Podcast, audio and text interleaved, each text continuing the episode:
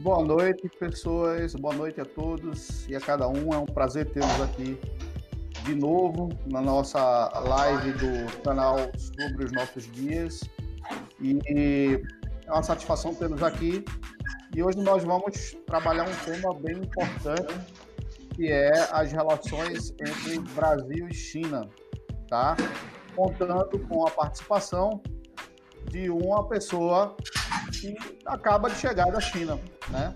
Estava estudando lá na Universidade de Berlim, de Berlim, perdão, de Pequim. Pequim, Pequim. perdão. Estava estudando lá na Universidade de Pequim e fez o mestrado, terminou o mestrado, vivenciou esse período é, de, de combate ao coronavírus na China né, de modo que é uma pessoa bem habilitada para falar, tá? O Antônio Felipe Souza, tá? Esse cidadão, ele é, desde muito jovem começou a estudar a cultura chinesa e acabou que se aproveitando no melhor sentido da palavra das oportunidades que o governo chinês é, dá para estudantes e acabou, né, enveredando nesse caminho de estudar na China, de modo que hoje ele tem muito a acrescentar para todos nós. Seja muito bem-vindo, Felipe. É, muito obrigado e boa noite a todos os espectadores do canal. É um prazer estar aqui com, com vocês para debater é, esse assunto que é tão atual, né, que é a relação entre Brasil e China. Deixa só dar boa noite de novo, porque eu fui informado que meu microfone não estava aberto naquele momento em que eu estava iniciando nossa live. Então, boa noite para vocês que estão inscritos no canal. Quem não se inscreveu, se inscreva ainda. Nós temos esse projeto aqui de fazer esses debates é, sobre temas da atualidade, mas também a gente vai deixar algum material sempre aqui para vocês, beleza? Hoje o Felipe vai falar dessa relação China é, e Brasil é, mas uma primeira questão que eu queria levantar aqui é sobre a experiência não é, de sendo tão jovem e morar literalmente do outro lado do mundo sozinho, saber como é que foi é, essa decisão, como é que se organizou tudo, não é outra cultura e como foi o choque quando chegou lá de realidades. Então, eu tomei essa decisão há mais ou menos cinco anos quando eu estudava medicina tradicional chinesa.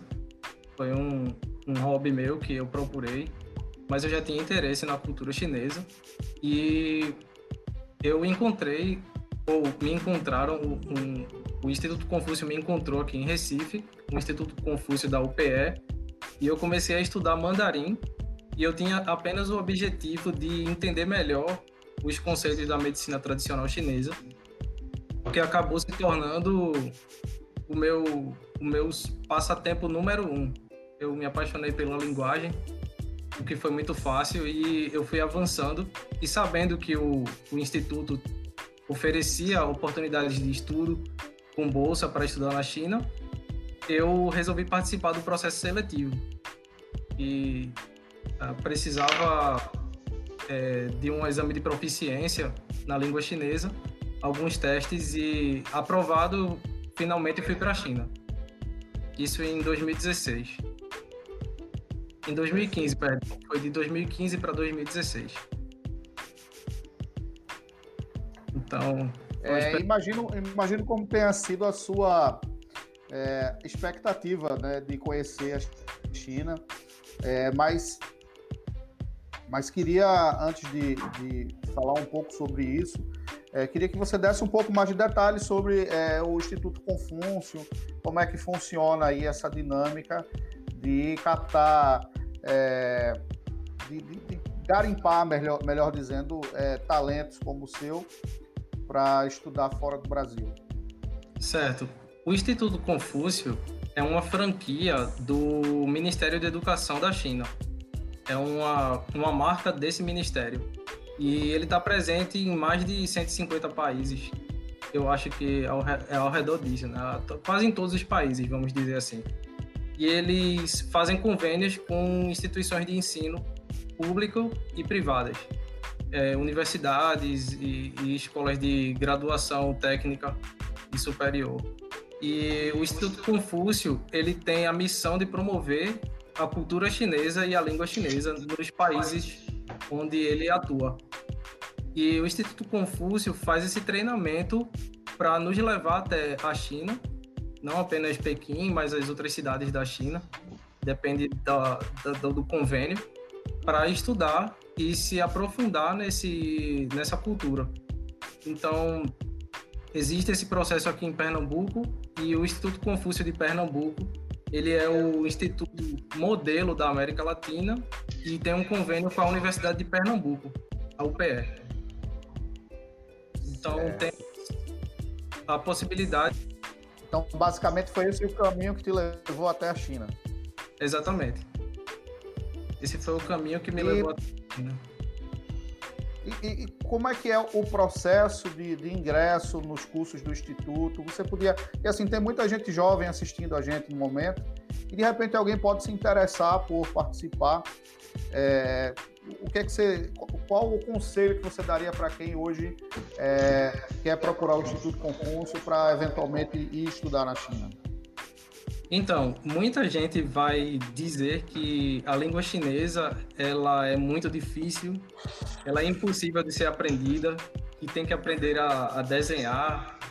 E são muitas coisas, são muitos estereótipos sobre a língua chinesa que fazem as pessoas desistirem antes mesmo de, antes mesmo de tentar.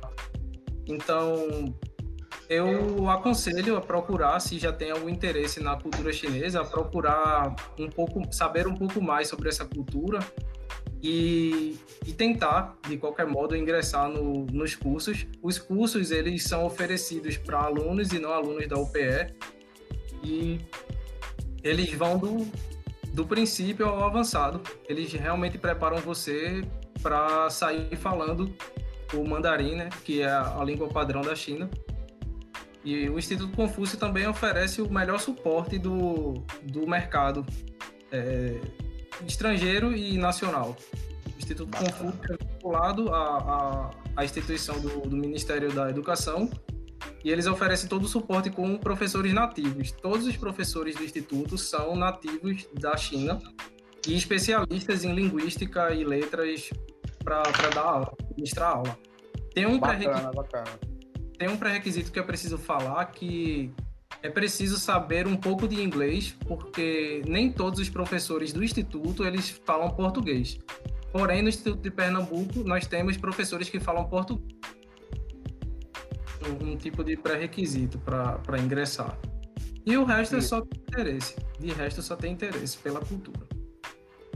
O áudio deu uma escapadinha aqui, mas acho que deu para entender muito bem. Bom, a gente já tem algumas perguntas aqui Tá? O tema é interessante, o pessoal já está. Então, eu queria agradecer aqui a presença de Diego Lima, João Paulo, Sueli, é, Juliana, Paula, é, Aninha Beltrão, professora Aninha Beltrão. É, Sueli já está perguntando aqui como o aluno se mantém. Existe bolsa? Sim. Inclusive, eu sou um dos alunos que foi contemplado com a bolsa de estudos. Existem, existem as bolsas do Instituto Confúcio e elas são integrais a depender da, da, do seu desempenho. Na verdade, nosso instituto só oferece bolsas integrais e uma do curso de verão, em que as passagens têm que ser pagas pela pessoa, mas a estadia, a hospedagem, a alimentação é toda custeada pelo governo. E tem vários modelos de, de bolsa de estudos, de o mínimo de um mês e a máxima de três anos para as pós-graduações e quatro anos para o bacharelado, que é possível fazer também. Mas depende da proficiência na língua chinesa. Tem que saber chinês e passar numa prova que se chama HSK. Então tem uns pré-requisitos para isso. Entendi. É, o João Paulo está perguntando é, como foi ao chegar na China, suas reações, expectativas e descobertas. Chegar na China é, foi muito interessante porque muita gente sai do Brasil pela primeira vez para visitar países da América Latina ou os Estados Unidos ou então a Europa. E quando eu saí pela primeira vez, eu fui direto para o Extremo Oriente. Então, claro que houve um, um choque cultural, linguístico, é imenso, até com outras culturas, porque a China, para quem não não está por dentro, a China é um dos países mais globalizados e cosmopolitas do planeta. Então, ao chegar na China, além da população imensa de 1,6 bilhão de, de pessoas, a gente vai encontrar muita gente nativa, claro, mas também muitos estrangeiros vindo de todas as partes do mundo e com uma variedade imensa de línguas e culturas.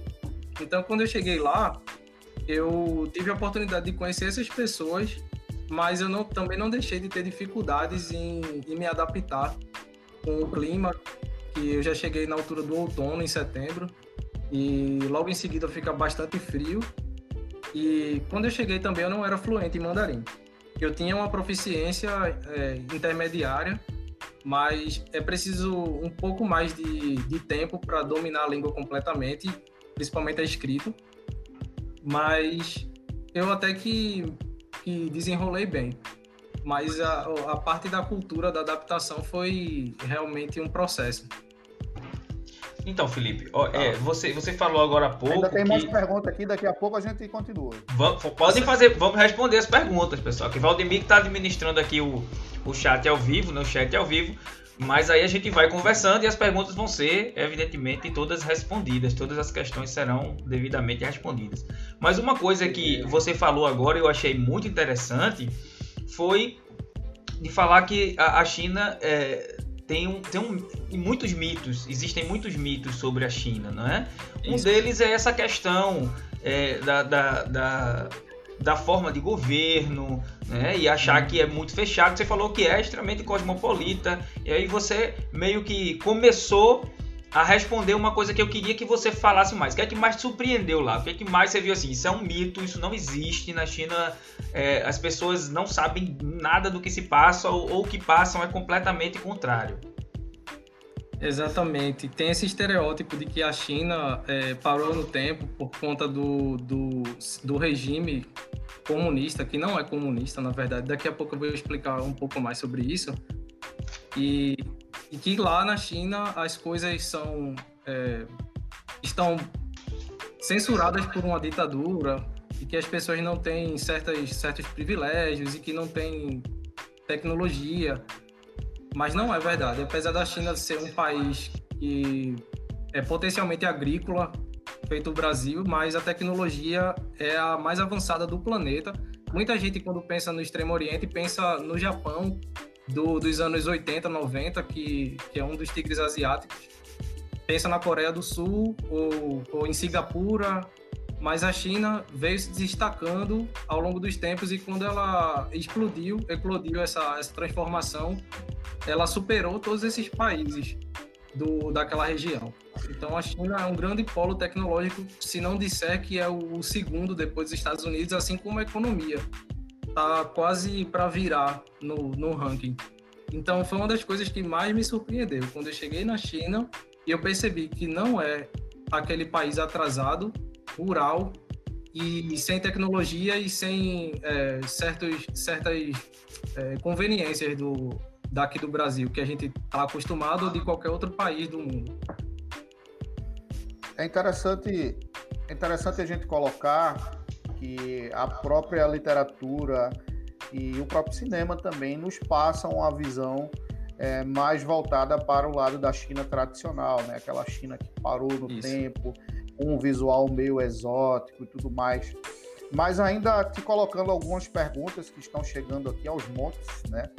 É, tem aqui, por exemplo, é, tem uma pergunta aqui da Sueli que fala assim, então, acho que é ainda para entender como é que é o processo para chegar até a China, né? Para ingressar uhum. nesse curso, além de inscrição, existe uma seleção. Então, acho que meio que você já respondeu essa pergunta, mas fica à vontade. Isso, existe a inscrição formal no curso e o processo seletivo, ele é simples, mas depende 100% do aluno, ou melhor, depende, vamos dizer assim, 100% da sua vontade de ir à China. Por quê? É um sistema de méritos. A China, ela custeia a bolsa e dá oportunidade para os melhores alunos. Então, existe um, um quadro de, de metas e de notas que o aluno precisa ter, dominar, E uma delas, uma dessas metas é passar na prova HSK, que é uma abreviação para Exame de Proficiência na Língua Chinesa, que vai do 1 ao 6. O pré-requisito fundamental para ir para a China é estar tá no nível 3 ou 4. Nos níveis 3 ou 4, que equivale ao intermediário e baixo intermediário. A pessoa passando com esses pré-requisitos, ela pode aplicar a um dos vários tipos de bolsa existentes. Tem a bolsa do, do Ministério da Educação, tem a bolsa do Instituto Confúcio, que é uma bolsa mais voltada para a cultura chinesa, e também tem uma bolsa do governo brasileiro, uma bolsa bilateral do governo brasileiro com a embaixada. E esse convênio é o, um dos mais concorridos. Tem apenas certo. 20 anuais, por exemplo. É, é, Felipe, por que que, por que que o governo chinês tem interesse de levar é, jovens, é, de proporcionar a jovens brasileiros, por exemplo, é, e de outras partes do mundo, é evidente, essa imersão em sua cultura, em sua economia, enfim, no país como um todo? Isso faz parte de um planejamento estratégico global porque a China ela ingressou nos anos 2000, na, em 2001, na verdade, na Organização Mundial do Comércio, e ela tem que Isso, atender. Uma pergunta aqui só sobre a OMC, daqui a pouco a gente coloca. Isso. E ela tem que atender a certos requisitos da, da OMC que, que também tem esse, esse, uh, essa visão global. Então a China, a partir dali, já começava a, a alavancar essa estratégia global que culminou, que começou de fato em 2008 com a Olimpíada de Pequim. As Olimpíadas de Pequim foram o ponto fundamental assim para a China ser vista no mundo inteiro. E aí a China Projeção, né? começou a se projetar é, mundialmente, colocando os institutos Confúcio como embaixadas culturais para promover a cultura chinesa e, e, a paz, que é um dos, um dos motivos pelo qual foi instituída. E aí o objetivo é promover essa cultura e fazer com que a língua chinesa se torne mais acessível, mais popular, vamos dizer assim, porque a China já estava prevendo uma, uma injeção muito grande de investimentos no país. Então ela queria preparar as pessoas para absorver, ajudar a absorver esse progresso. Isso, pelo que a gente entende, pelo que a gente conhece da China, é, tudo fez parte de um planejamento estratégico é, voltado então para uh, projetar a China né, como um país em desenvolvimento, né, um país que está Isso. em amplo processo de desenvolvimento. É, inclusive a China faz parte né, do grupo do, dos países em desenvolvimento, né, o BRICS, né, BRICS. que agora está meio esvaziado, né, diga-se de passagem. Né, o, o, grupo que é composto Brasil, Rússia, Índia, China e mais recentemente a, Coreia, a África do Sul. Né? E aí, uhum. agora está meio esvaziado, de fato, as discussões né, sobre esse grupo. Mas esse grupo, inclusive, chegou a incomodar os grandes, né? Porque a China Exato. vinha ali com um crescimento absurdo, arrastando né, as, outras, as outras nações emergentes. E aí, num dado momento, começou uma discussão, né? Poxa, né, o que que isso vai desencadear, né? Porque vocês sabem que numa, numa perspectiva global existe ali muito jogo de interesse e também é, muita preocupação em manter a hegemonia, né? E aí quando a China desponta junto com o grupo dos países emergentes como nações em amplo desenvolvimento, então realmente chegou a incomodar. Bom, tem outra pergunta aqui. É... Tem muitas perguntas. Eu, consegui acessar aqui. Muitas perguntas, na verdade. Mas estou vendo muita gente interagindo. Exatamente. Então, não necessidade de atendimento no sistema de saúde, você como imigrante, como foi essa assistência? Bom, como é que o sistema de saúde lhe acolheu lá, Felipe? Essa pergunta ah. foi de Leonardo, Léo Correia, Leonardo certo. Correia. Um abraço para Renata também, Renata Mendes, Renata Priscila, DJ de Xande, o rei das pistas, está aqui prestigiando. Dá um abraço para todo mundo que está online aqui. Um abraço para vocês. Olha, é, eu esqueci de mencionar o nome do Leonardo aí. Sobre o sistema de saúde, é... como é que eu vou explicar? Não é global como o SUS que a gente tem aqui no Brasil.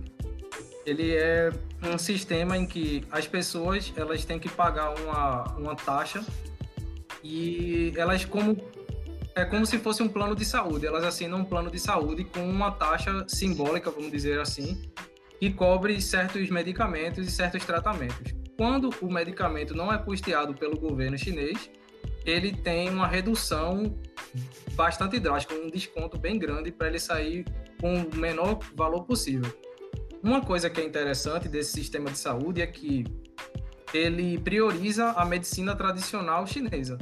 Então, quando a pessoa adoece, ela vai para o sistema de saúde e ela é avaliada por, um, por médicos acupunturistas, médicos herbalistas, né? Eles tentam curar com medicina preventiva ou atuar em, em, em problemas menores com a medicina tradicional. Se essa medicina ela não traz resultado, eles encaminham para a nossa medicina ocidental alopática, que inclusive é bem, bastante avançada. Ninguém pense que a China ela também tem esse campo atrasado, é bastante avançada. E eu como estrangeiro eu pude usufruir desse desse plano porque isso está previsto na bolsa de estudos.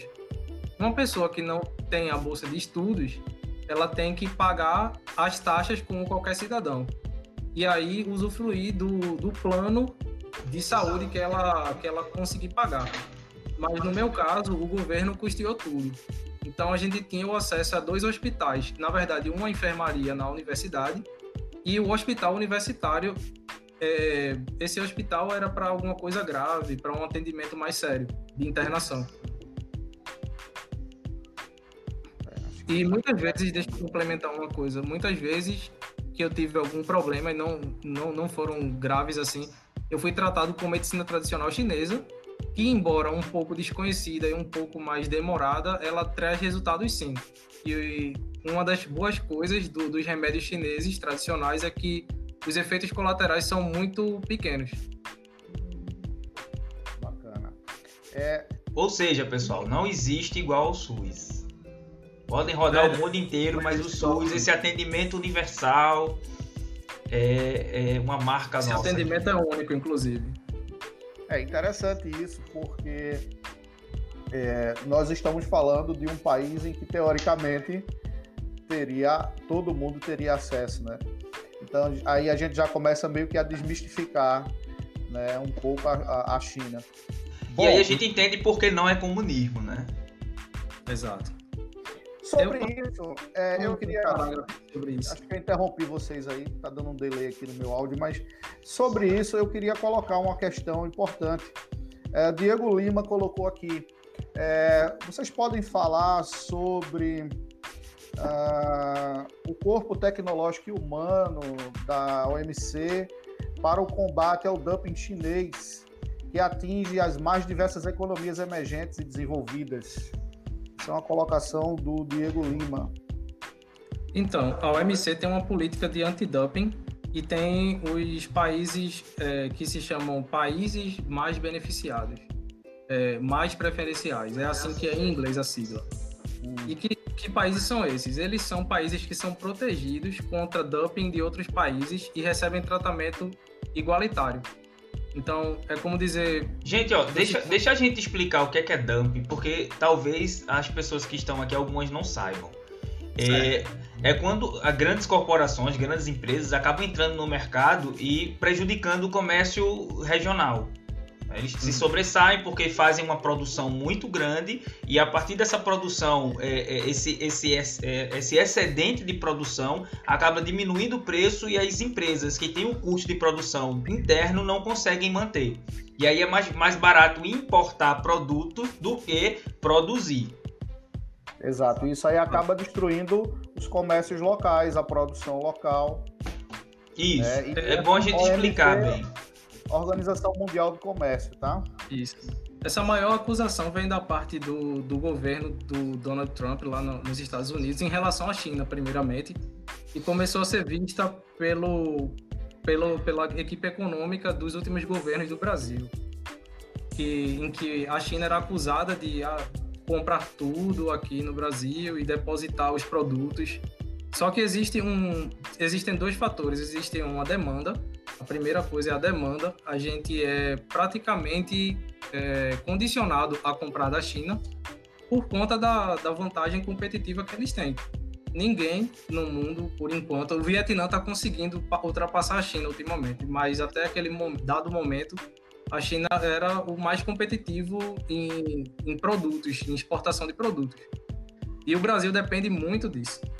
E depois que é, esses produtos eles acabam chegando no Brasil com várias taxas para proteger o mercado brasileiro. E mesmo assim, o produto chinês ainda sai mais barato do que produtos de outros países, mesmo com todas as taxas do, do antidumping para proteger. Então, é, inicialmente, essa é uma acusação contra a China e outros países que produzem em larga escala. Ah, vocês estão destruindo a economia local, mas isso é apenas economia básica. Se um país ele tem condições de produzir e exportar, isso se chama vantagem competitiva. E o, o, em contrapartida, o país acaba dependendo daquele outro. Então, se ele quer eliminar esse perigo, ele tem que também produzir e competir. Mas o Brasil ainda não consegue competir, a indústria brasileira ainda não consegue competir com os produtos chineses. Só na, só na agricultura. O Brasil Aí... ainda muito agrário. Me permita uma pequena é, crítica, não é? Porque é, há uma perversidade, evidentemente, por, por trás disso tudo, porque é, há um custo de produção muito baixo na China por conta de uma densidade demográfica enorme Exato. e mão de obra extremamente barata. Então você tem trabalho semi-escravo, né? A gente não está aqui, pessoal, para vender a imagem de que a China é a maior beleza do mundo. A gente tem que trabalhar a verdade dos fatos, não é? É, é evidente que a gente tem as barreiras alfandegárias para tentar através das taxações, não é? é? impedir que esses produtos entrem é, é, e, e, de certa forma prejudiquem a, a, a, economia local. Mas como o Felipe me falou, a gente precisa produzir. É, o Brasil não tem é, é, indústrias. A gente tinha uma indústria alimentícia que vinha crescente e, e, e, outra que era da construção civil, né? E aí por Isso. conta de todas essas questões aí é, da Lava Jato e tudo mais, né? A JBL ou JBS é, e a Odebrecht, enfim, é, esses contratos e, e tudo, tudo, tudo isso que a gente já viu, acabou que era, era, o que a gente tinha de produção. E aí a gente vê um índice de desemprego muito grande porque e, e, muitas pessoas vendendo produto chinês na rua, né? Aqui no Brasil o trabalho é vender aí na lojinha no Instagram, vai vender esse produto chinês porque ele está chegando aqui é, a um custo muito baixo, porque o custo de produção traz essa perversidade, trazendo uma uma definição de Milton Santos, né? Uma perversidade que é extremamente voltada ao capitalismo, de, de produzir a baixo custo né? E a gente não tem, por exemplo, tecnologia. O Brasil, a gente consegue, e eu digo para os meus, meus alunos, alguns estão aqui, ex-alunos agora, mas eu digo sempre que o Brasil consegue é, exportar laranja e comprar suco de laranja. Então a gente tem é, é, essa, essa visão que o que é produto interno não deve ser é, é, valorizado, não é? E, e o que é ruim, não é? O que, é, que a gente produz é ruim. Ao passo que a gente, a gente vende minério, a gente vende várias coisas. Então, a gente, o nióbio, a gente vende uma tonelada de nióbio e aí eles põem um pouquinho disso agregado à tecnologia. A gente compra num aparelho de telefone celular 5 mil reais. Então, é, to, tudo isso tem a ver com a forma com que o Estado lida com, com as relações econômicas internas, mas também há uma perversidade por conta do custo de produção e a gente não pode é, fechar os olhos para isso. É importante a, gente considerar, é importante a gente considerar é, esses fatores que foram colocados e, e uma explicação bem didática para isso é aquele velho filminho chamado História das Coisas, né? Que mostra claramente que você reduz os custos de produção é, às custas de exploração do trabalho é, da mão de obra, né, da precarização da mão de obra, é, de obter recursos, é, matéria-prima em países subdesenvolvidos, como o continente africano, como o Diego já destaca aqui, né, do próprio Brasil, tudo mais, para poder produzir a baixo custo. Todavia, é interessante a gente considerar que cabe a nós também, uma economia emergente, assim como a da China, né, identificar essas questões e tentar, na medida do possível, romper com essa superestrutura. Não adianta também você é, achar isso ruim, saber que isso prejudica e continuar ali fazendo parte é, desse ciclo, né? E é interessante destacar é, também, é interessante destacar, também que é, dentro desse, desse contexto, o poder de negociação do Brasil é muito grande. Por quê? Porque o Brasil ele detém ali muitos, né, é, da, muito daquilo que é do interesse externo. Então, o poder de negociação ali precisa ser utilizado né, nessas questões é, econômicas.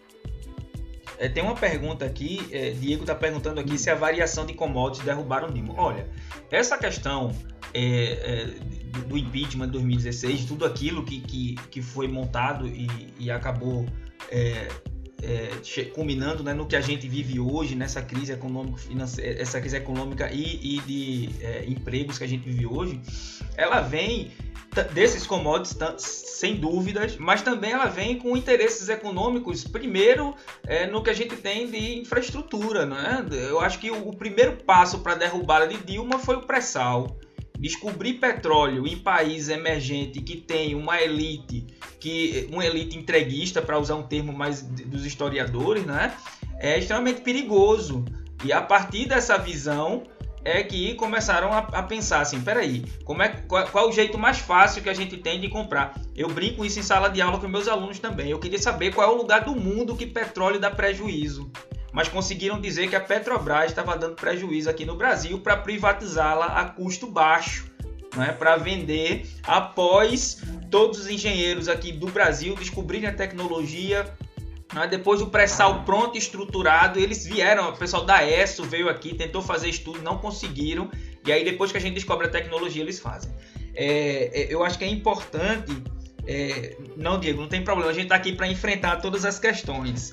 É, Amanda está perguntando se os planos de saúde têm preço tão alto quanto no Brasil. Acho que foi respondido isso, que é uma taxa que se paga, não é? Não existe plano é de saúde, taxa. não tem empresa privada. Não existe um plano. Não, não existe empresa privada, é o Estado quem vai fornecer os serviços de saúde. Só que não é gratuito como é o SUS. Você tem uma pequena taxação para os serviços serem prestados. Gra é, gratuito isso. como é o SUS, entre aspas, né? Porque assim, a gente paga tanto imposto no país. é, sim, sim, mas entenda, é, uma pessoa de baixa renda não vai deixar de ter um atendimento claro. de saúde porque não pode pagar aquele transplante de órgão, por exemplo. Apesar que, evidentemente, tá, o imposto ele vai é, subsidiar tudo isso daí. É, mas é importante, Felipe, que a, a gente comece a, a construir aqui é, uma ideia de, de, de, de, como a gente pode é, conciliar a, a, o desenvolvimento econômico com o, o, a proteção mínima dos direitos sociais. Dentre eles, o direito do trabalho, não é o direito do trabalhador. Isso.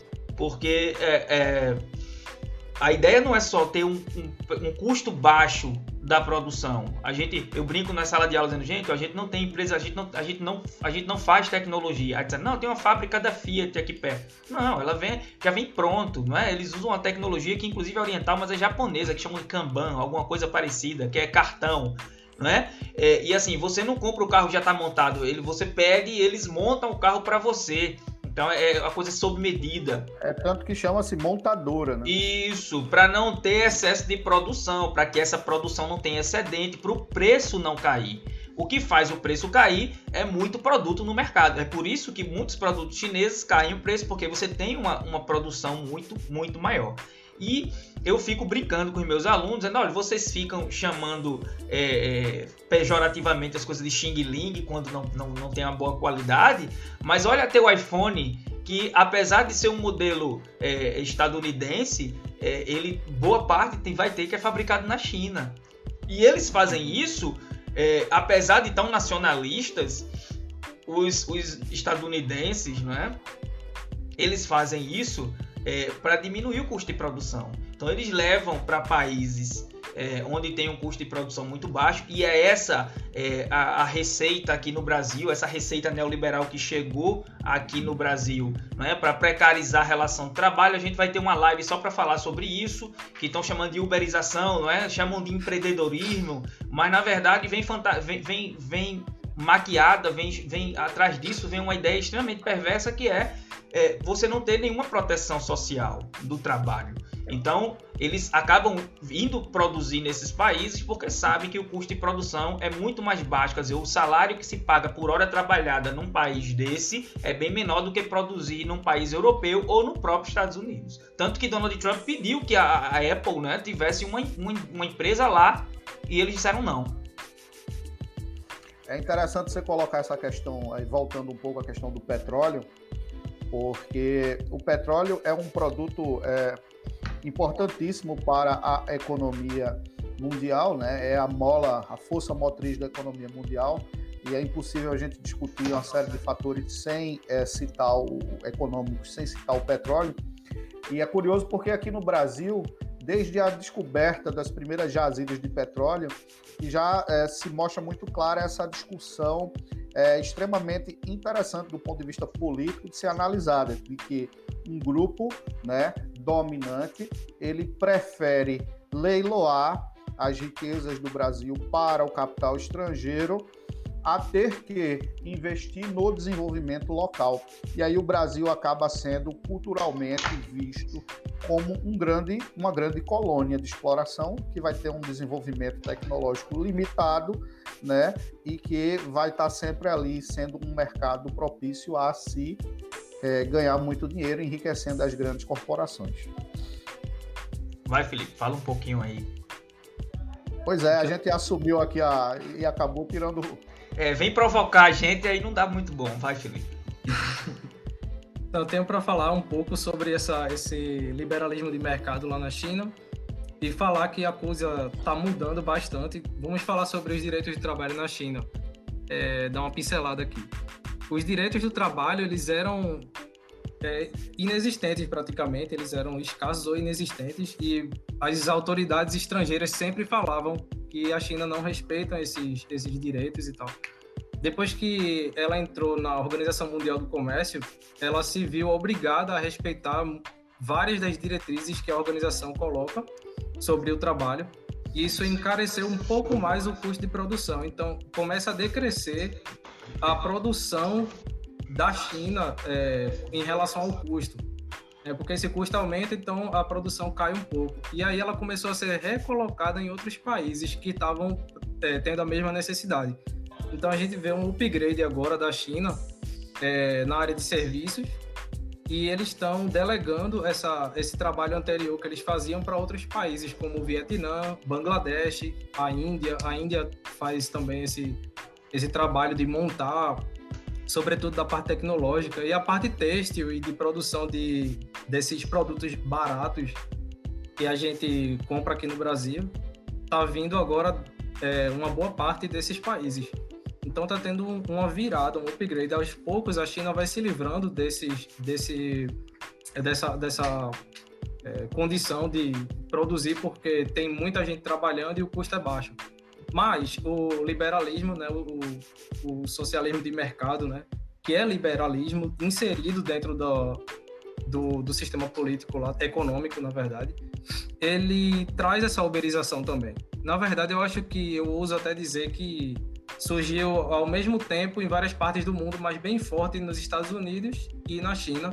A China é uma das líderes mundiais de aplicativos e é muito comum você ver o trabalhador trabalhando é, para um aplicativo, né? Ele tem que fazer vários, várias entregas, várias, várias atividades ao longo do dia para conseguir o dinheiro dele.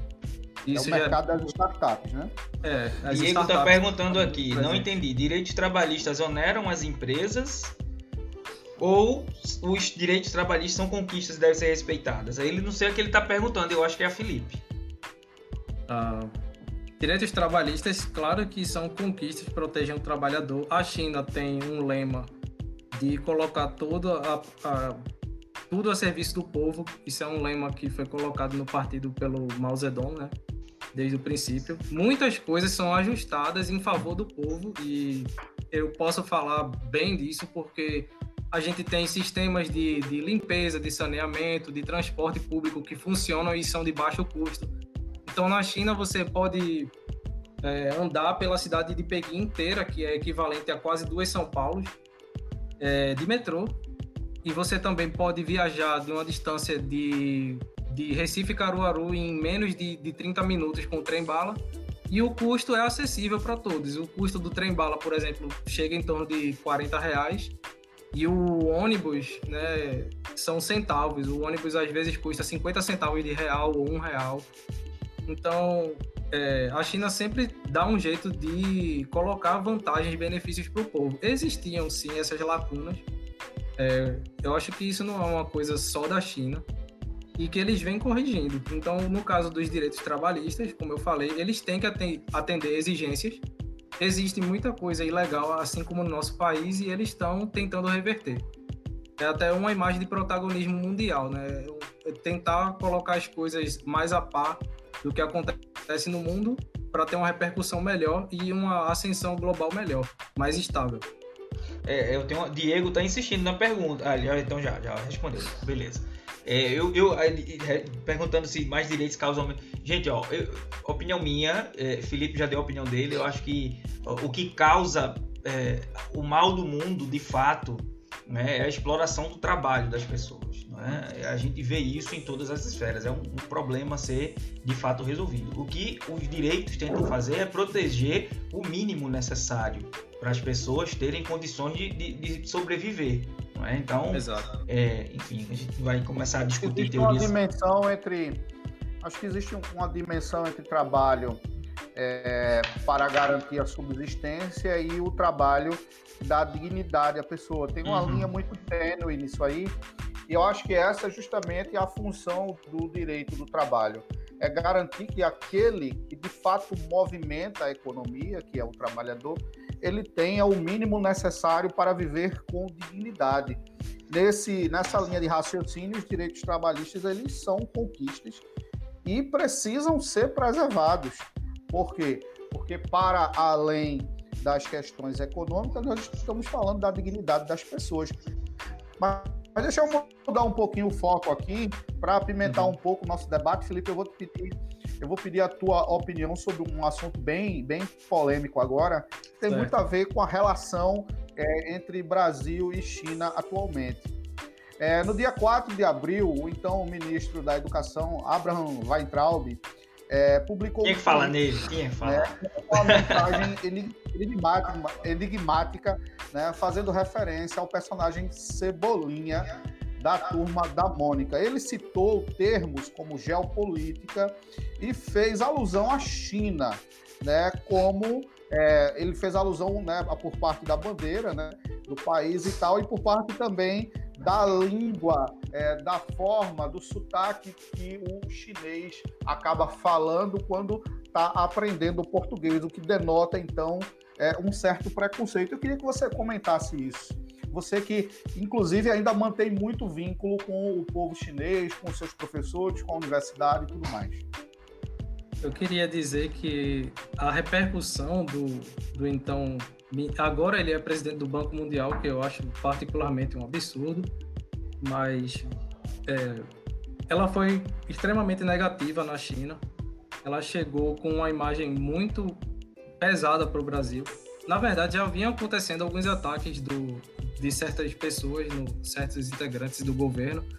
E aí, quando chegou esse do ministro da Educação, foi chocante.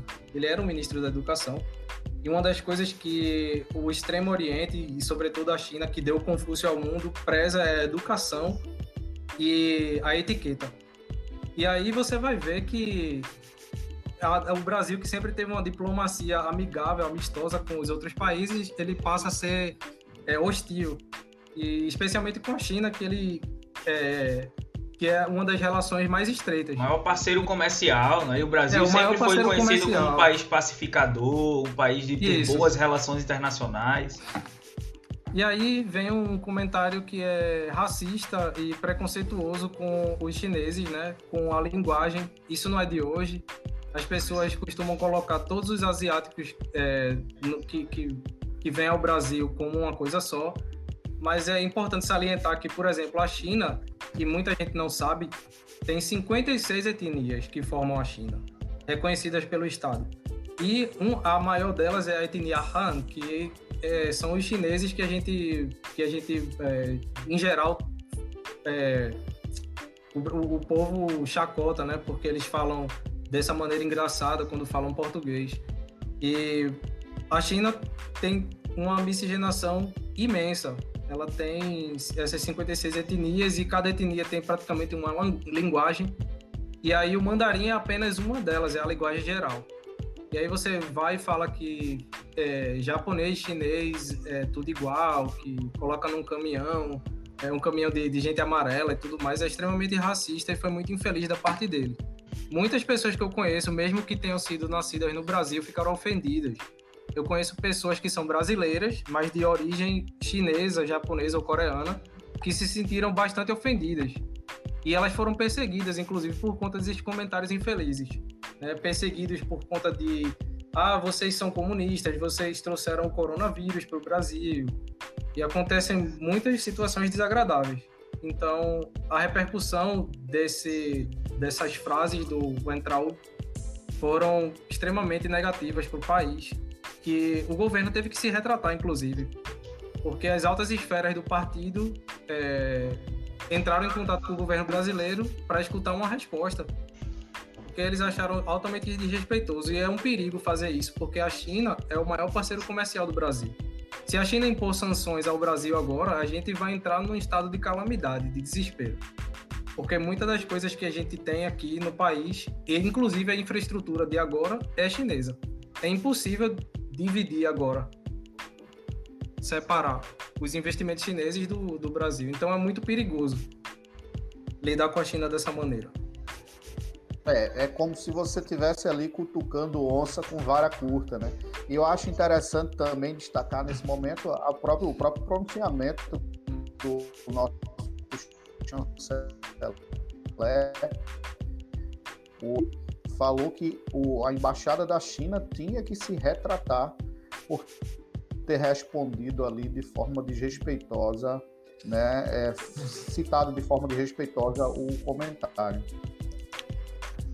É, então, eu, eu, é, é, eu acho que desrespeitoso, de fato, assim, é, é, estarem essas pessoas representando o nosso país, né? seja na educação, no chanceler, né? nas relações internacionais, relações exteriores, a gente vive nesse plano ideológico, nessa coisa, esquece de desenvolvimento, de, do desenvolvimento é, do país e tudo mais, eu acho é, horrível. Diego está perguntando aqui, cortaremos 4,3 bilhões que é evidentemente da educação. Felipe, você tem ideia do investimento em educação básica chinesa? Hum, eu acho que a, invest... a educação básica Como é que funciona lá? Vamos falar em, em números, é, o PIB, né, é, é calculado no PIB esse número. Então, um bom percentual do PIB, mais de um quarto do PIB chinês, bem mais do que isso, é destinado à educação na China. E aí a gente tem um resultado surpreendente que 98% da população chinesa é letrada, apesar de ser um idioma que não é fácil de alfabetizar, porque não tem alfabeto. Mas você colocar uma população de 1,6 bilhão de pessoas com 98% de alfabetização é um feito incrível. Inclusive, várias das melhores universidades do mundo elas estão na China, inclusive.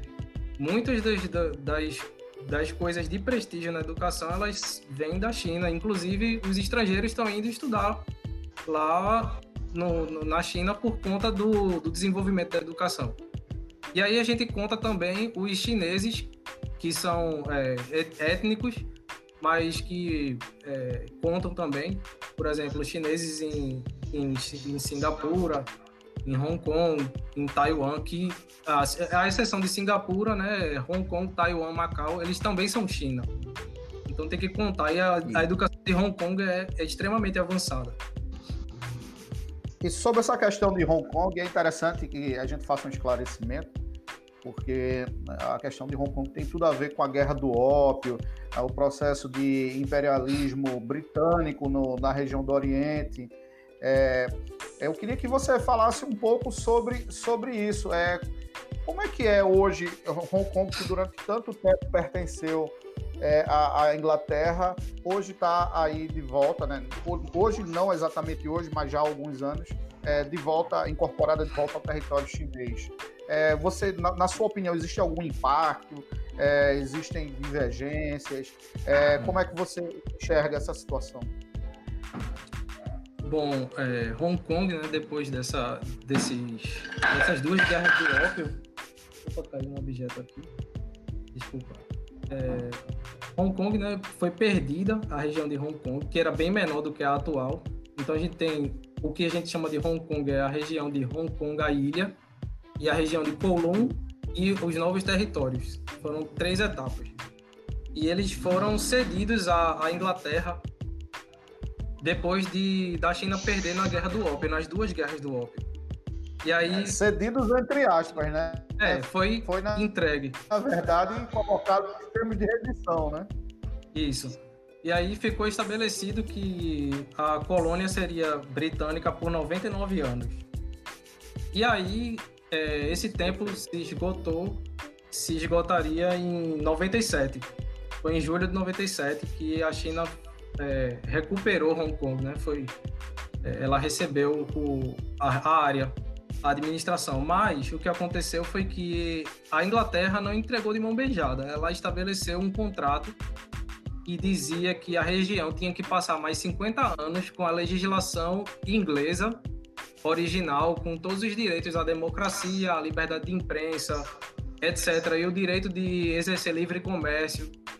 E aí Pequim é, concordou com esses termos, mas aconteceram certos impasses diplomáticos com a Inglaterra em que eles começaram a, a dizer que o, o, o termo não era válido e isso gerou grandes consequências. Né? A população acostumada com a, o domínio britânico não começou a ver com bons olhos a, a nova legislação que vinha lá da China continental.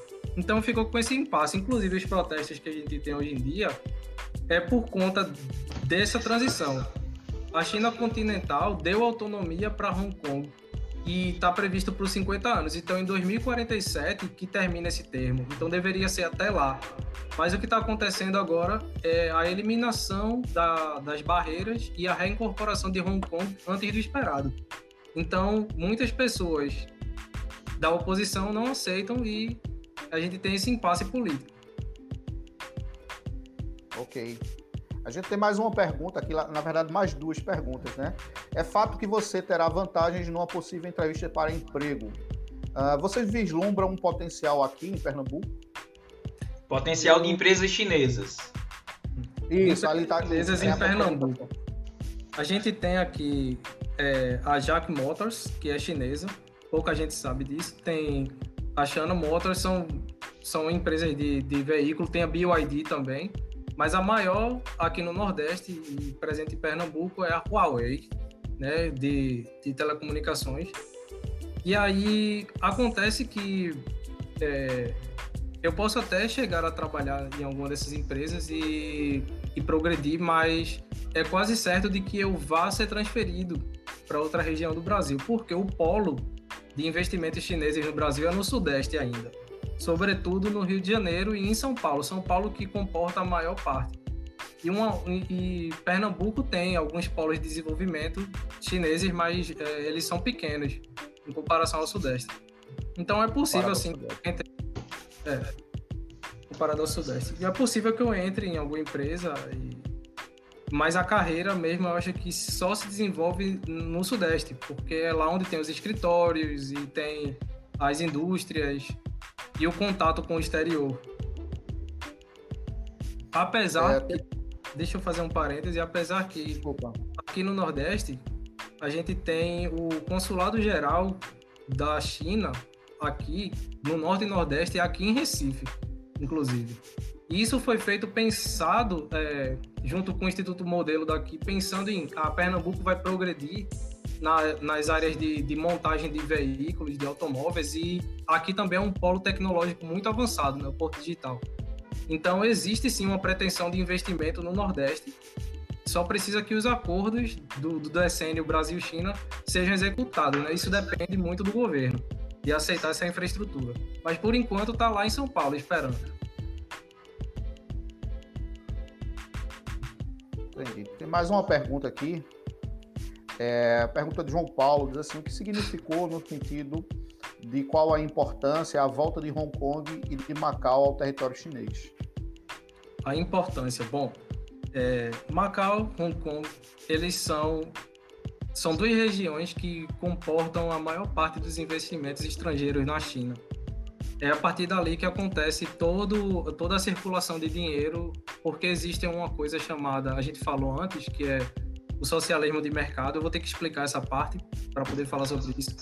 Que foi em 74, em, é, nesse, nesse período entre 74 e 78, que Deng Xiaoping ele resolveu abrir o mercado chinês para o liberalismo, para o capital.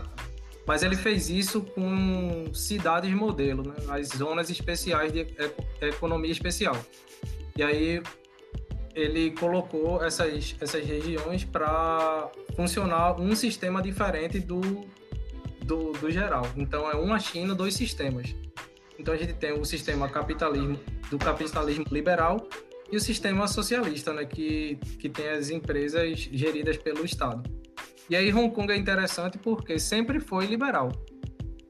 Ele sempre foi um, um mercado que é, importava os dólares para dentro da China continental e ajuda a vender o produto também para o mundo. Então a China depende muito desse, dessa, dessa região. Voltar para a China, ter retornado para a administração chinesa, representa muito. Representa um fortalecimento do, do, da economia chinesa e é, diminui também o risco de, de certas coisas indesejáveis para a China, por exemplo, a independência de, de, dessas regiões, o protestos contra o, o progresso, o planejamento de lá. Então, foi bastante importante para eles. Macau também é uma região de cassinos, de turismo, não é muito grande, mas fornece muito dinheiro para a China continental. Então, a primeira distância foi isso. E também porque eles estão eliminando as barreiras, né? Eles estão tentando reintegrar as áreas que eram colônias para dentro do território original chinês e eles estão aos poucos eliminando as barreiras com, com a China continental. E a cidade vizinha de Hong Kong, e todo mundo fala o nome errado, fala Shenzhen, é Shenzhen, que é a capital tecnológica da China. Não faz muito tempo que era só um porto de pescadores, mas a cidade explodiu tanto que agora ela é quase duas vezes mais rica que Hong Kong e muita gente de Hong Kong está migrando para Shenzhen também e vice-versa.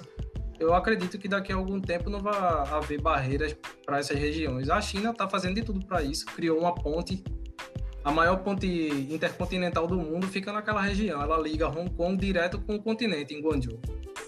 E Macau também. É, só complementando aqui, complementando aqui a tua fala, Felipe, acho que Wagner, que é da área jurídica, também vai concordar comigo é uhum. que acho que a importância tem uma importância também do ponto de vista da soberania, sabe?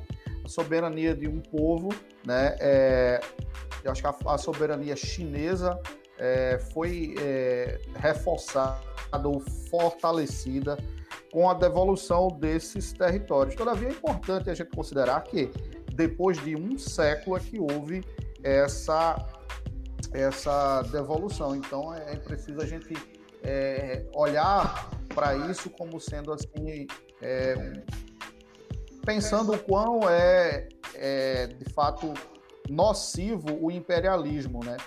Que tomou, simplesmente tomou essas regiões, é, prejudicando a soberania de uma cultura milenar, né?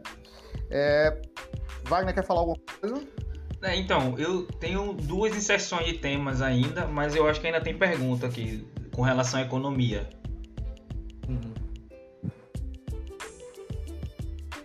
Pois não. É errado pensar que é, existem mais dólares na China que nos no próprios Estados Unidos? Diego está perguntando. É errado pensar que há mais dólares na China do que nos Estados Unidos? Sim. Bom, veja só. É verdade que a reserva de dólares dos Estados Unidos é a reserva global e foi instituída num acordo, certo? E aí todas as transações tem que partir do, do Central Bank lá da o Banco Central de lá dos Estados Unidos. Só que a China tem um poder de um poder agora é, muito grande e acumulou muitos, muitos bilhões de dólares, trilhões. Eles têm uma potência hoje de depreciar a própria moeda para exportar mais. Foi o que aconteceu um tempo atrás. Os Estados Unidos impuseram as sanções para a China e a China soltou os dólares da reserva no mercado para depreciar a própria moeda, o que faz os preços dos produtos chineses despencarem, então eles exportam mais. Então eles têm esse poder de fogo. Eu acredito que essa reserva só tende a crescer com o passar do tempo. Eu ouso até dizer que poderá ultrapassar trilhões é, nos próximos 10 anos e finalmente ultrapassar os Estados Unidos, que inclusive eu vi algumas matérias recentemente que está em livre queda, né? porque os gastos com o coronavírus estão sendo absurdos lá nos Estados Unidos e estamos vivendo mais uma crise de recessão global. E aí com isso os países para se manter eles têm que queimar um pouco das reservas. O Brasil já perdeu vários milhões de, de dólares também com essa história e os Estados Unidos eles também estão perdendo bastante dinheiro, mas a China, apesar do, do gasto, tem se recuperado de uma maneira muito surpreendente. Inclusive, quando é, reabriram lá a cidade de Wuhan em abril, mais ou menos, no final de abril, a China começou a dar outro salto na produção, porque eles encontraram maneiras de, de continuar a produção a larga escala, com os aplicativos e o e-commerce, né? Então tá para bater outro recorde, inclusive, ano que vem ou esse ano, dia 11 de novembro, eles fazem trilhões de, de dólares em, em, vendas. Tem uma pergunta é, mais aqui. É possível sim. Você esteve lá no protesto dos guarda-chuvas, não presencialmente, mas no período. A resposta é não, porque eu estava na China continental. E só para vocês terem uma ideia, se eu quisesse voar de Pequim que é a capital, para Hong Kong. Mas no período você estava lá? Sim, eu estava lá. Na China? Sim, então eu estou falando do deslocamento, né? Hong Kong fica no sul da China. Eu não participei presencialmente, eu teria que voar. E a distância é tipo Recife-São Paulo, ou mais do que isso. E eu também não tomei parte no protesto. Não tomei parte no protesto porque. É, não sei se vocês sabem também que existe um controle do, do tráfego de internet e acesso. Eu poderia acessar muito bem os canais estrangeiros, mas eu precisaria de um VPN para encriptar a minha conexão, o que é possível, o que é lícito. Então, um dos temas era com relação à comunicação, que eu ia trazer agora, né? Essas, essas restrições na comunicação, né? Da Google, Facebook, né? Algumas empresas que são é, norte-americanas porque a gente tem visto. Recentemente o TikTok aí vem, vem sendo é, centro de uma polêmica com os Estados Unidos. Né? Desculpa, isso, isso, né? Eles estão. É, eles estão. É, de certa forma, tentando é, trazer de volta né, essa, essa situação de, de, bloqueio com o TikTok, os Estados Unidos e China ficam nessa, nesse impasse. É, mas com relação à comunicação, nós tivemos aqui no Brasil agora há pouco é, algumas decisões judiciais em que é, o Facebook foi intimado a derrubar alguns perfis porque eram perfis que promoviam é, desinformação é? e difamavam pessoas e tudo mais. É, dá para entender esse, esse bloqueio norte-americano, esse bloqueio a essas redes sociais, a essas, essas questões de comunicação norte-americana, não somente como uma questão de censura, mas de proteção à soberania nacional? Sim, a gente tem que levar em conta esse, esse, essa questão, porque o mundo virtual ainda é praticamente uma terra sem leis, onde a gente tem ataques de hackers e espiões no mundo inteiro. Inclusive, existe uma profissão que se chama o hacker ético, né, para tentar combater esse tipo de coisa. São pessoas que trabalham na inteligência de cada país. E aí, enquanto o mundo se globaliza, a internet tenta se internalizar, mais uma vez, por questão de segurança porque o tráfego de dados ele tem que ser armazenado em servidores e aí existem informações sigilosas e nem todo país ele criptografa essas informações e pode utilizar delas para espionagem. Acontece um exemplo bem comum. Aconteceu com o Brasil, por exemplo, né? Exatamente. Os e-mails e tal. É importante a gente colocar, só um minuto, Felipe, desculpa te interromper. As autoridades brasileiras usam Gmail. colocar que a, a, comunicação é estratégica. Então, se você não Exato. controla a comunicação, você fica vulnerável. Nós vivemos uma guerra tecnológica. Então, não é muito exagero dizer, por exemplo, que a gente é espionado todos os dias pelo Google e voluntariamente. Voluntariamente, porque todos os dias a gente autoriza que o Google utilize a câmera, o microfone do nosso computador, que guarde os cookies do navegador. Então, você para dizer que a China ela faz a, a, mesma coisa, tem que admitir primeiro que o Google ele tem acesso a informações preciosas da gente o tempo inteiro. E muitos países não têm legislações que cobrem Sim, isso. Sim, agora ainda mais. Impressão digital, reconhecimento facial, localização em tempo real. É, é, onde você anda, é, quem nunca, né, tá conversando com alguém e aí assim que abre o celular já vê uma propaganda numa rede social que chega exatamente do que você estava falando.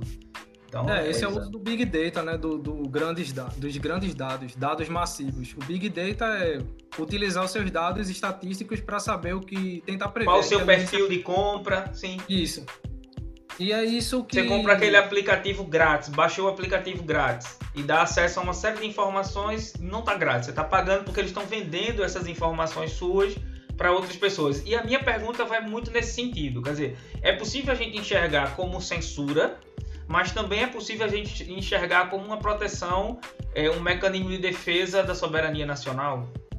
Com certeza. Na questão da China, isso é bem evidente, porque existem sanções impostas pelos Estados Unidos, que ainda tem muito, muito do controle do, da economia e da política mundial, contra a China. Por exemplo, é muito fácil dos Estados Unidos conseguirem dizer que a China espiona e que ela maneja dados então a China fez, fez duas coisas. A primeira foi se livrar desse problema criando uma rede de proteção interna.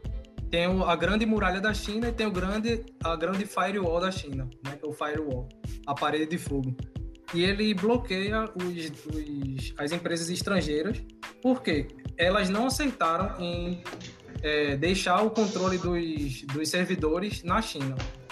Se o Google deixasse a China administrar os dados, seria outra história.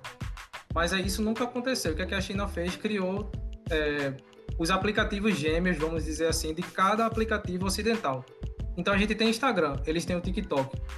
A gente tem o WhatsApp, eles têm o WeChat. A gente tem o YouTube, eles têm o Youku e assim vai. E aí eles passaram a oferecer tudo o que existe no exterior dentro de uma internet que é controlada e pode ser é, facilmente interceptada, né? Isso é bom por dois modos. Isso, isso é ruim porque tira realmente a, a, liberdade, há uma censura. O lado bom disso é que a China ela evita de ser atacada ou de ter alguns interesses é, contrariados por empresas estrangeiras. E aí, no caso dos Estados Unidos, é um contra-ataque. Eles têm o TikTok que popularizou-se no mundo, né? E aí as pessoas utilizam depois do Instagram o TikTok para fazer tudo, sobretudo as jovens, né? Os jovens de 18 a 30. muita força. Isso. E aí a, começaram a aparecer as acusações de espionagem. Também tem outro motivo. Tem a briga da Huawei com a empresa americana, né, para instalar 5G. Então, em vários países só existem essas duas opções, no máximo uma terceira, e as empresas coreanas também têm a 5G, mas elas são ligadas aos Estados Unidos por motivos diplomáticos. Então a gente está vivendo uma nova Guerra Fria. E ela está acontecendo. isso eu queria fazer uma pergunta. É, desculpa, me empolguei agora. Você falou o termo Guerra Fria, acionou o botão aqui. É o seguinte: é, quando o, o, o Donald Trump assumiu o governo dos Estados Unidos, ele é, criou algumas, algumas polêmicas e tal, e trocou farpas com o Kim Jong-un e tudo mais. E depois ele, assim, deu, deu um cavalo de pau assim no seu discurso, mudou radicalmente o seu discurso e passou a tentar uma aproximação, uma aproximação com o Kim Jong-un, que é o ditador uhum. norte-coreano. É, eu, eu, a minha visão limitada das coisas é sempre foi na linha de que aquilo foi uma tentativa de, é, assim, penetrar na espinha dorsal da China, sabe?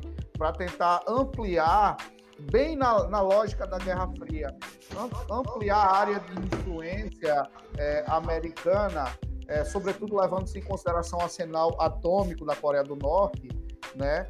Então, ampliar essa influência americana na região da China, e, e isso, consequentemente, ia né, aumentar o poder de barganha dos Estados Unidos. Essa sempre foi a minha visão. Eu queria saber, você como alguém que esteve lá, é, que viveu isso de perto, é, qual a sua opinião e a opinião dos chineses sobre essa, essa tentativa? Né? Me parece que não deu muito certo, essa tentativa de aproximação do, do presidente americano com o ditador norte-coreano.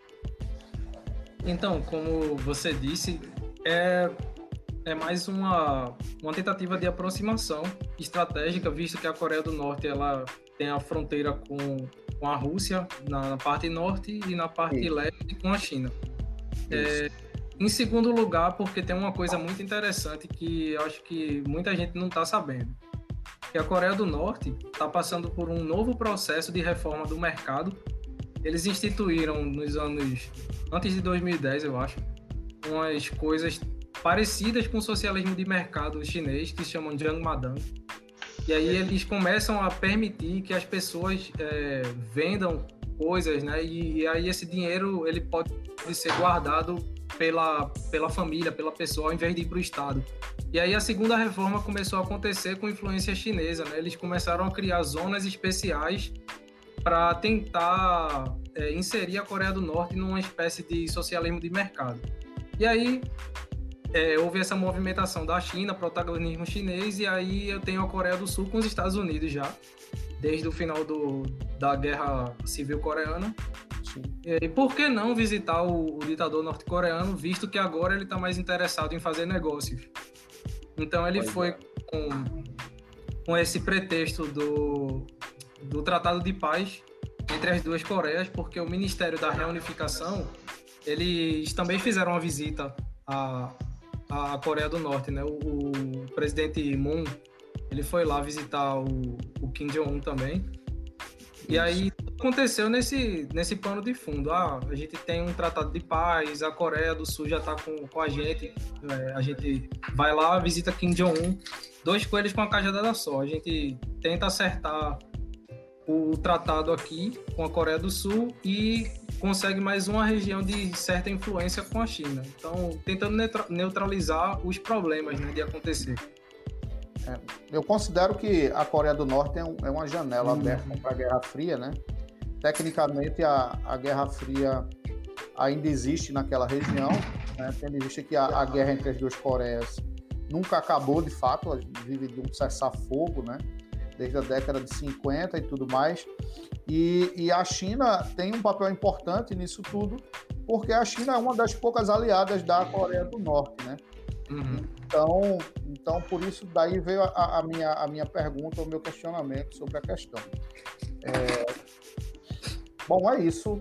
Wagner quer falar alguma coisa? Não, tenho pergunta aqui ainda, perguntando é, se existe pena de morte na China, qual a, possibilidade de tais ações serem arbitrárias? É, primeiro, eu queria saber uma pergunta é, inspirada no que foi no, no, questionamento levantado, saber como é que foi, Felipe, a experiência de viver num país que tem possibilidade de pena de morte. Se isso é conversado lá, se, se tem. O que, o que os chineses sempre falam é que Aqui na China, se você fizer tudo dentro da lei, tá tudo, tá tudo certo. Uhum. É, não vivem falando que tem medo da lei e eles até endossam a lei porque dizem ah o nosso país ele é organizado dessa maneira por conta da, da lei que funciona uhum. tudo aqui funciona então se a gente não se a gente andar dentro da linha tá tudo correto uhum. no meu caso eu como estudante eu também tinha essa responsabilidade de fazer jus a, ao título do, da, de bolsista, né? Eu tinha que fazer tudo da melhor maneira, inclusive as notas e tudo mais. Então, eu não vou dizer que eu tinha medo, porque eu também não, não tive pensamento de infrator, nem de, de nada do tipo. Mas eu, eu parei para pensar algumas vezes, cara, é, aqui tem, tem algumas penas de morte, tem alguns tratamentos diferenciados. E... Eu acho que eu pensaria isso também se eu fosse nos Estados Unidos, né? Em alguns lugares dos Estados Unidos. É, os Estados Unidos também tem pena de morte. A Rússia também tem pena de morte. Não é... A gente costuma generalizar muito que país, certo país tem, tem isso, isso e aquilo. Não, não, mas é porque a pergunta que ele está fazendo, ele está falando com relação à possibilidade de é, a possibilidade de é, é, arbitrariedades ou coisas do tipo. Ah, é, talvez, talvez, talvez ele, ele tenha é, meio que trazendo para saber meu ponto de vista a respeito desse tema que é tão polêmico, né, da possibilidade de pena de morte. Eu sou uma pessoa, sou um, uma pessoa que sou contrário à pena de morte. Né? Acho que é, por, por mais que você tenha um sistema judicial é, justo Uh, as pessoas às vezes não são, e muitas vezes até na interpretação do texto, não é a interpretação do que acontece. Então há uma possibilidade. Então aqui a gente é, vai imaginar o sistema judicial mais correto do mundo, onde não haja corrupção, onde não haja. É, no, no, ideal, né? num mundo ideal, onde não haja nenhum tipo de interferência de outros poderes no judiciário, onde não haja nenhum tipo de é, interferências externas ou é, é, sentimentos pessoais que se transferem ou que se transformem em decisões judiciais. Eu vou falar isso porque até estou devendo um vídeo que eu vou gravar aqui para o canal e vou, vou, vou, disponibilizar no meu Instagram também, falando de uma decisão judicial em que uma juíza no Paraná condenou um acusado condenou um réu porque eh, falando da raça, é? pela raça que tinha.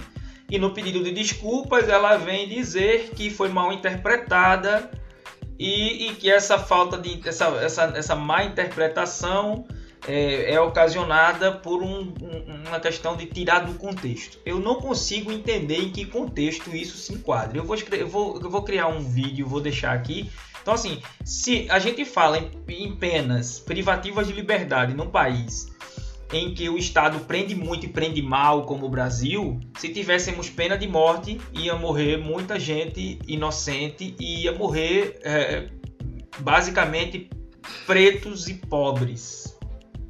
Então, é, eu sou contrário à pena de morte em qualquer circunstância, não é? Uma pena de morte é, estabelecida pelo Estado, evidentemente, chancelado por uma decisão judicial, por uma autoridade judiciária.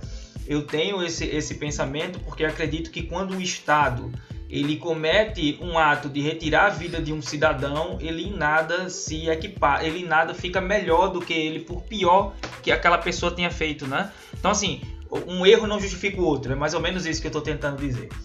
E eu não acredito que a pena de morte seja adequada em qualquer, é, em qualquer circunstância, é, ainda mais num sistema judiciário que a gente vê que tem problemas estruturais, não é, de preconceitos e, e racismo e, e, tanta coisa que ia acabar levando à morte ainda mais inocente. Então eu acredito que é, a China pode até ter né, um sistema, é, um poder judiciário é, um pouco mais isento, um pouco mais justo, mas ainda assim é, eu sou peremptoriamente contra a ideia do Estado matar pessoas por decisão judicial direta. Beleza? Então era, era essa essa a ideia aqui. Felipe, você pretende voltar à China? Eu não só pretendo, como eu preciso voltar. Eu preciso recolher o meu certificado, o meu diploma, minhas coisas que ficaram lá. Eu tive que sair às pressas por conta da Covid, mas eu deixei tudo lá na universidade. Eu preciso ir passar um tempo para resolver umas pendências por lá. Também há a possibilidade de, de fazer doutorado, mas isso é algo que tenho que pensar melhor, porque são mais quatro anos, né? Então é, é um grande é outra investimento. Jornada, né? É outra jornada. Só eu tenho uma questão agora que eu acho que a gente falou muita coisa, mas é, a gente vai falar um pouquinho da questão da saúde, né? Eu sei, eu sei que quando tivemos é, esse surto da Covid-19, você estava na China e ficou em isolamento, uhum. não é? Ficou preso dentro da universidade. Mas eu queria abordar esse tema. A gente tem muitas perguntas aqui. Nós estamos com mais de uma, quase uma hora e meia de live. Talvez não dê para responder tanta coisa. Então, Valdemir, seleciona as perguntas aí para Felipe ir respondendo, é, mas com relação à a, a, é, a, Covid, é, primeiro eu queria que você descrevesse qual foi a sensação de estar distante e ver um início de Armagedon, né? E as notícias, pouco sabia, a gente pouco sabia é, do que ia acontecer, né? De quanto tempo ia durar, se você ia conseguir vir para casa ou não, se ia ficar doente, se ia sucumbir à doença. E também queria que você fizesse um paralelo, se é possível fazer, entre a forma com que o Estado chinês lidou e lida com a Covid e o Estado brasileiro. É, primeiramente, eu vou dizer que, claro, que foi assustador saber do, do, do vírus né, desconhecido que está matando todo mundo, apesar que a cidade de Wuhan tem uma distância de Pequim considerável, né, algumas horas de voo. Mas então, a gente recebeu a notícia dada a primeira divulgação do, de, de um infectado, então a, a universidade tomou a providência de coloca a gente de quarentena imediatamente. Quando a circular passou, no outro dia a gente já estava isolado nos quartos e só tinha acesso a, a um, um, um, um, monitor, um professor, um enfermeiro, um médico vinha aferir a temperatura e perguntar se a gente precisava de alguma coisa. Eles doaram máscaras para a gente usar o tempo inteiro. A gente tinha que medir a temperatura várias vezes e não podia sair para comprar as coisas. A gente tinha que assinar uns documentos no dia anterior para liberar a saída para comprar coisa no supermercado, por exemplo. E depois a gente não pôde mais fazer isso no supermercado. A gente tinha que receber a comida na porta lá e tinha que distribuir tudo. Então foi bem assustador. Foi uma, coisa que eu nunca passei na minha vida, nem, nem imaginava passar. Eu também tinha muito medo de ficar contaminado, porque a gente não sabia muito sobre. Então, qualquer coisa me deixava em estado de alerta.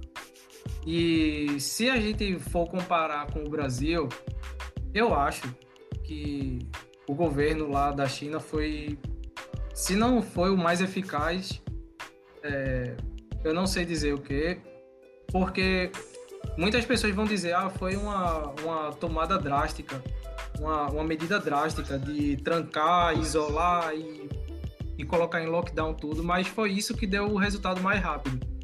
A China tem um grande poder de logística e, e as, as informações elas chegam muito rápido nas outras províncias e o poder é centralizado, essa é uma vantagem também do poder centralizado.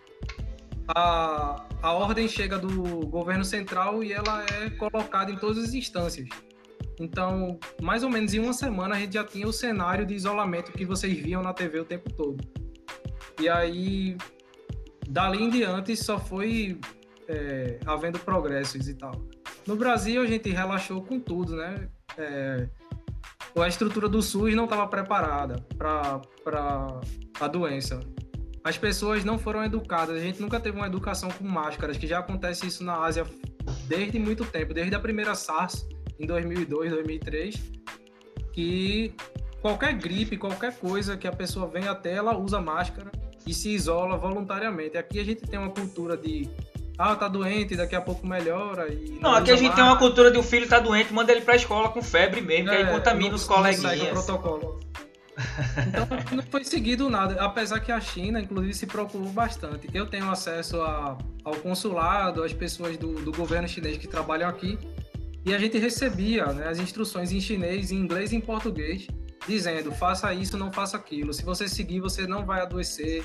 Faça desse jeito. Então, tudo que eu soube sobre a Covid veio do governo chinês e isso não aconteceu através do, do da Anvisa, do governo brasileiro. A gente viu esse caos aí, né, né, com a... A gente está até hoje sem um ministro novo da saúde. E foi bastante caótico aqui. Eu vim para casa achando que não ia virar uma pandemia e que eu ia ficar aqui são e salvo. E aí o que aconteceu foi que aqui ficou um cenário muito pior do que a China. A China se recuperou logo em seguida.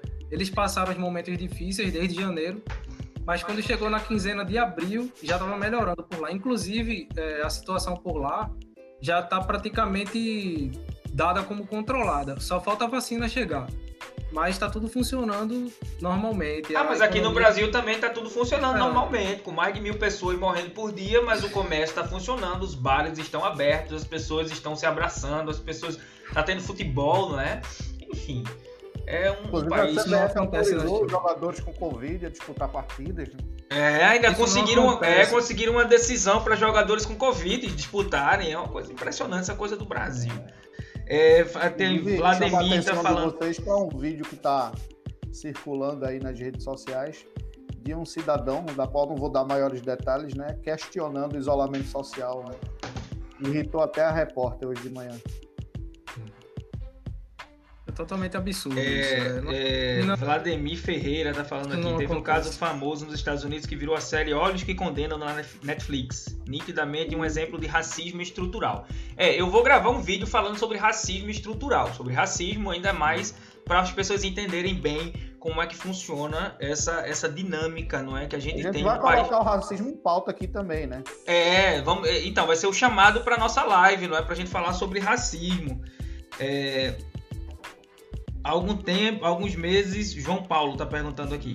Alguns meses acreditava-se na morte do líder norte-coreano. A China poderia ter hum. se aproveitado desses rumores para exercer um domínio total da Coreia do Norte? A resposta é Olha, não acredito que, que a China, procurando protagonismo global, fosse se envolver com isso. A China tem uma política bem semelhante com a do Brasil anteriormente, que é de não intervenção. Mas o que acontece é que ela criou um projeto global que se chama Cinturão e Rota, e construiu obras de investimento de, de larga escala em cada país, e essa, essa, é, a, essa é a soft power, né? É a, é a influência suave sobre o país que a China tem. A China vai lá, investe e. Sutil, né? É, o poder sutil. Você vira um fiador, você vira um vassalo do, do país, e é isso que acontece. Então. A Coreia do Norte é um caso especial, porque a Coreia do Norte anteriormente foi apoiada pela Rússia e depois isso terminou, e aí continuou só com a China. A China, é, apesar de tê-la como vassalo, não tem o interesse de anexar a região da Coreia do Norte para si ela tem o interesse de, de manter a região como um corredor de acesso ao que acontece no, no Extremo Oriente. Mas dizer que o presidente Xi Jinping ia tomar uma atitude como essa é muito difícil, até porque o próximo sucessor da linha do Kim Jong-un é, tá para ser a irmã dele, muito provável que seja a irmã dele ou outro membro é, masculino do, da família, mais velho. Então eu não acredito que simplesmente a Coreia do, do, do Norte ia deixar de, de, existir. O regime ia cair de uma vez por todas com a morte de Kim Jong-un. Claro que o regime ia sofrer um enfraquecimento muito grande, como já está acontecendo. Inclusive tem um documentário recente da, da Deutsche Welle, né, da imprensa alemã, mostrando como a Coreia do Norte está se transformando numa China de, de, sei lá, 40 anos atrás. Eles estão começando a pensar em capitalismo, abrir, colocar zonas especiais de turismo, disso, daquilo. Eu não sei, eu não sou um especialista em relações internacionais, mas eu vendo da parte econômica, eu acho que isso não iria acontecer. É, Vânia está agradecendo. Renata está dizendo que a filha ama o TikTok. Duda é famosa no TikTok. É, Marcone parabenizando a gente pelas informações. Getúlio também dizendo obrigado pelas informações. Eu tenho uma questão mais, Valdemir. É, e eu acho que a gente caminha para o fim, não é? Já tá passando isso, a gente já está passando de uma hora e meia de live. É, a gente caminha para o final. Mas eu tenho uma questão que eu acho importante e é, que você tem essa questão do desenvolvimento econômico, mas é a questão ambiental.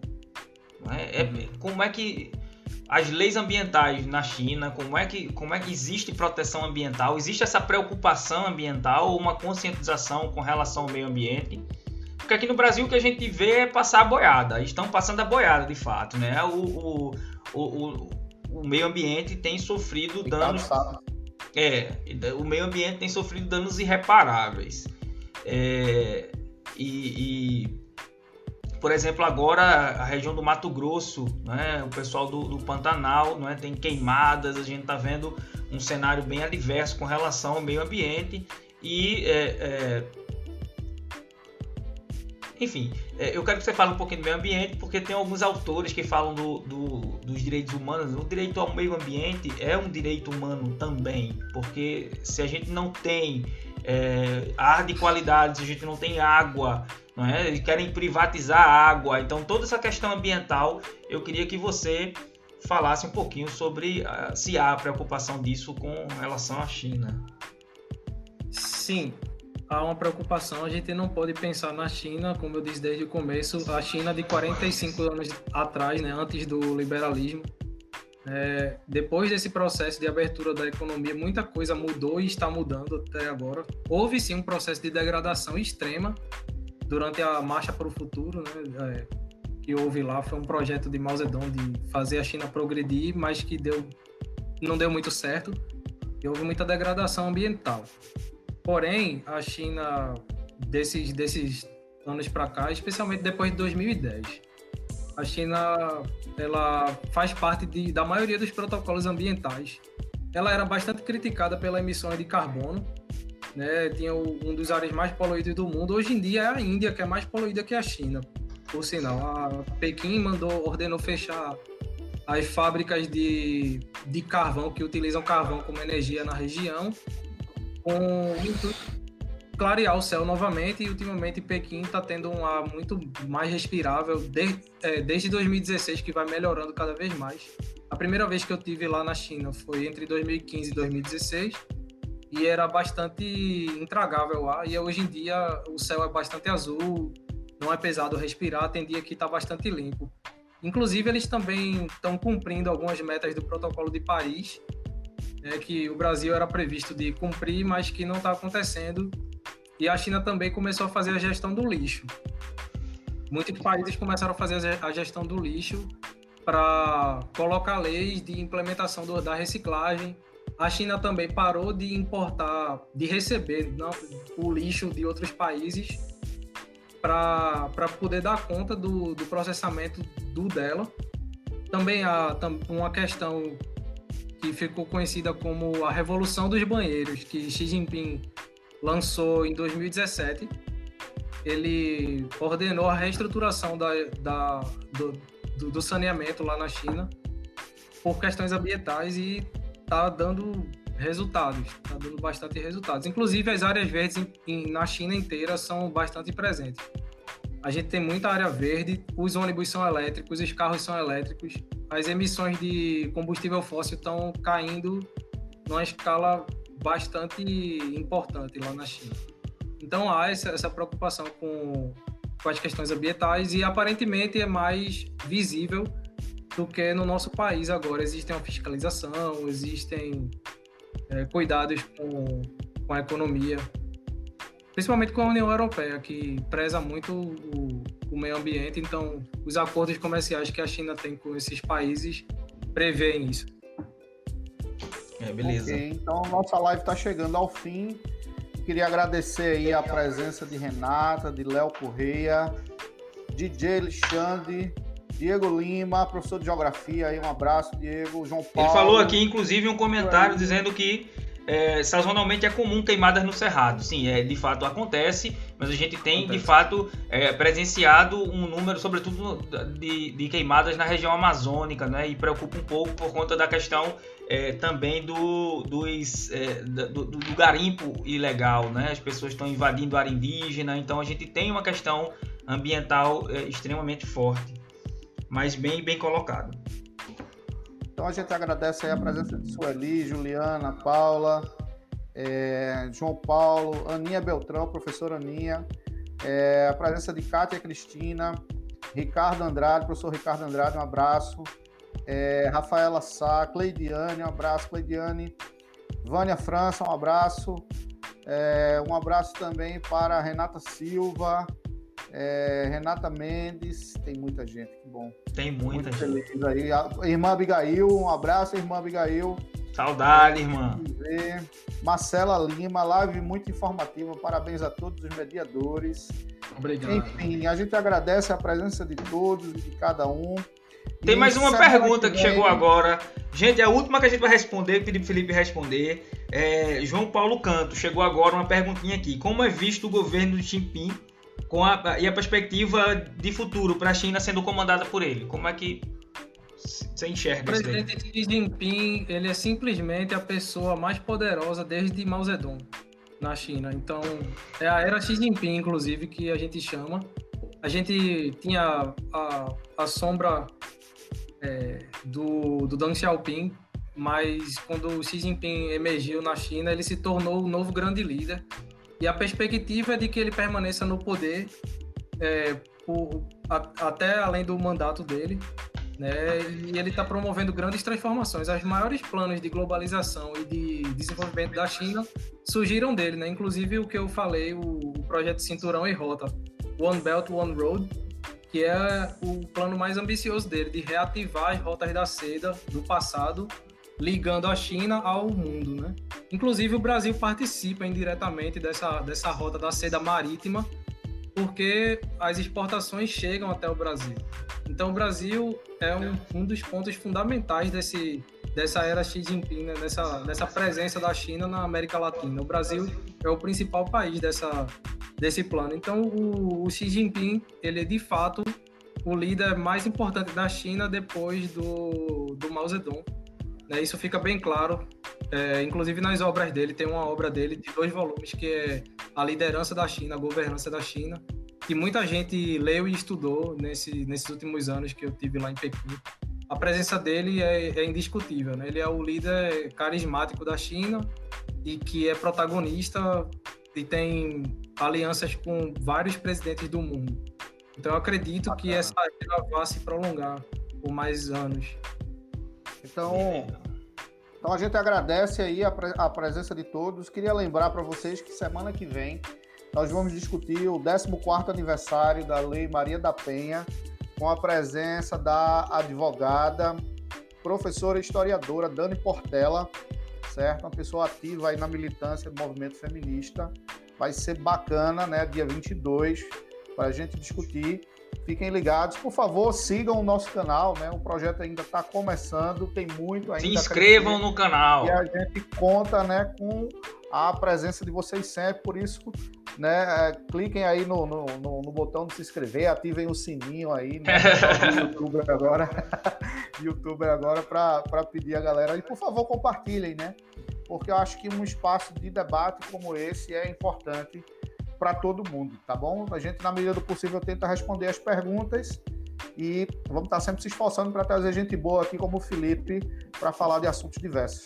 Né? Semana um que vem. Muito obrigado. Semana que vem, violência contra a mulher, violência doméstica, Lei Maria da Penha. Vamos ter um tema bem bacana. E tem, depois ainda na, na, nossa programação, já tem previsto também a gente falar sobre a questão do, do racismo, né, do preconceito racial no Brasil. São os debates que a gente já está construindo a pauta. Fiquem atentos que a gente vai estar tá divulgando. É, vou divulgar lá no meu Instagram também. Gente, está sendo muito interessante essa, é, esse momento para a gente, né, de distanciamento social, mas que a gente tem construído uma plataforma. Divulga a tua rede social aí. Certo. Eu tenho um projeto que eu desenvolvo da cultura chinesa que se chama Sinológicas, é arroba Sinológicas. Tá lá no Instagram, também no LinkedIn, no Facebook. Então lá você vai encontrar as pérolas da, da sabedoria chinesa, da filosofia e outras é, novidades, outras, outros aspectos curiosos da cultura. Então, espero vocês lá. E muito obrigado pela oportunidade aí de, de estar presente com vocês, falando dessa da cultura, da sociedade, da economia desse país que, que eu admiro tanto, que eu vivi, que é a China. Eu agradeço. Beleza. Valeu, galera. Boa noite para vocês. A gente se encontra na semana que vem. Nós vamos fazer divulgação. A gente vai divulgar no Instagram, vai deixar um vídeo aqui também chamando vocês para a gente construir não é, esse espaço democrático aqui de, de construção de conhecimento. Beleza? Valeu, um Felipe. Um abraço. Um abraço. Boa tchau, noite. tchau, galera. Boa noite.